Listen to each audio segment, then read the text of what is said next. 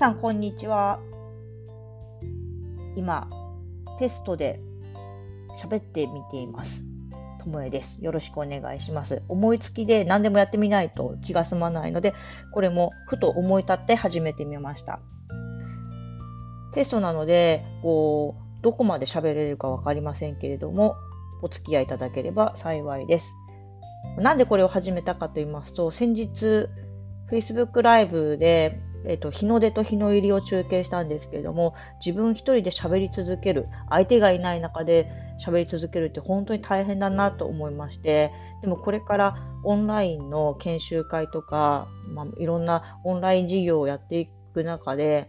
こう相手がミュートになっていて自分が喋り続けるって場面がどんどん増えてくると思うんです。今ももうあるんですけども。なのでこう自分で喋り続ける良い間とか、あとは効果的な喋り方についてもうちょっと研究したいなと思って始めてみました。でどんな話をしたらいいのかっていうのも思いつきには限界があるので、今日は、うん、最近の出来事から思い出した話をしたいなと思います。えっとですね、最近知り合いがあの入院をして、あの手術をしまして、あの部分麻酔の予定だったんですけど、効きが悪くて全身麻酔になったって話をしてたんですね。で私は、えっと、これまで、えー、手術を2回したことがあって、1回は部分麻酔は息子を出産する時の帝王切開で、でもう1回全身麻酔したのは22歳の時に、えっと、顎下腺、あの、顎のところの、えー唾液腺を取る手術をしまして、なんかぽっこり腫瘍ができて腫れてしまったので、その時はあの全身麻酔で手術をしました。その時の、えーと、話なんですけどね。えーと、家族、うち7人いるんですけども、家族の中でもこの全身麻酔をかけて手術をするなんて、私が初めてだったのが、まあ、うちの母も父もすごく心配して、まあ、姉ちゃんも弟もなんですけども、みんな心配してくれました。で手術の当日は、えっと、母が付き添ってくれて、姉も仕事を休んで来てくれてたようなんですけど、まあ、私はあまり覚えてないんですけども。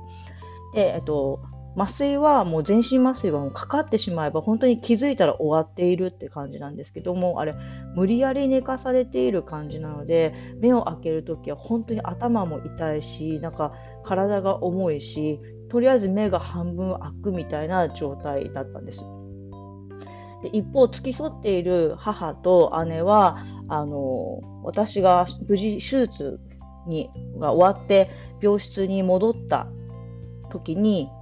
まだ私は寝てるんですけども、その時に看護師さんから、いや、娘さんがもし目を覚め、覚ましたら、あの、呼んでくださいねっていうふうに言われたそうなんです。そしてナースステーションにその看護師さんが戻っていって。で、しばらくすると私が本当に目を覚ましたんです。そして、あ、あの、呼んでくださいって言ってたって母は思ったんですね。でもうちの母はちょっと天然でして、どうしたかと言いますと、目を覚ました私に向かって、ともちゃんともちゃん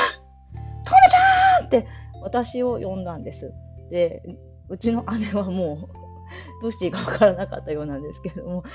そうなんですよ。看護師さんを呼んでくださいねっていうのは、看護師さんを呼んでくださいっていう意味で言ったんですけれども、でも母は、あの、もうテレビの見過ぎなんだと思います。ドラマの見過ぎなんだと思います。あのこっちが死にそうな人に向かって、あなたあなたみたいにやってるみたいに私に向かって、ともちゃんともちゃんともちゃんって言ったもんだから、遠くのナースステーションから看護師さんが慌てて、娘さんに何かありましたか？って来たんですけれども、母にしてみれば、呼べって言われてるから呼んでるんだけど、どうしたのかな？みたいになって、そんな看護師さんと母の間で行き違いがあったそうです。でも私はまだその時意識が朦朧としているので、全然覚えていなかったんですけれども、後から聞いて、さすがうちの母さんだなって思った話でした。